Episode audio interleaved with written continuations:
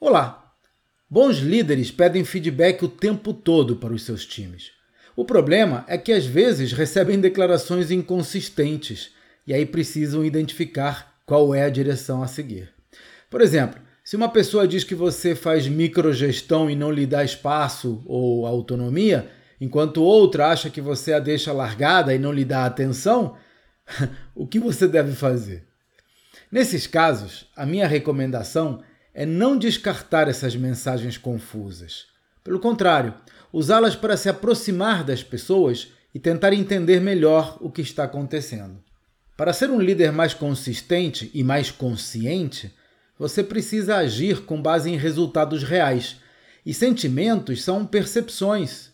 Então, para saber o que realmente ocorre à sua frente, é preciso saber interpretar os feedbacks que recebemos.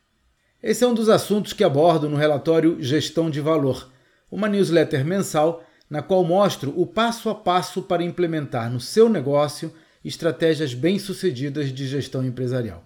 Veja os detalhes no site empresavendável.com.br. Até a próxima!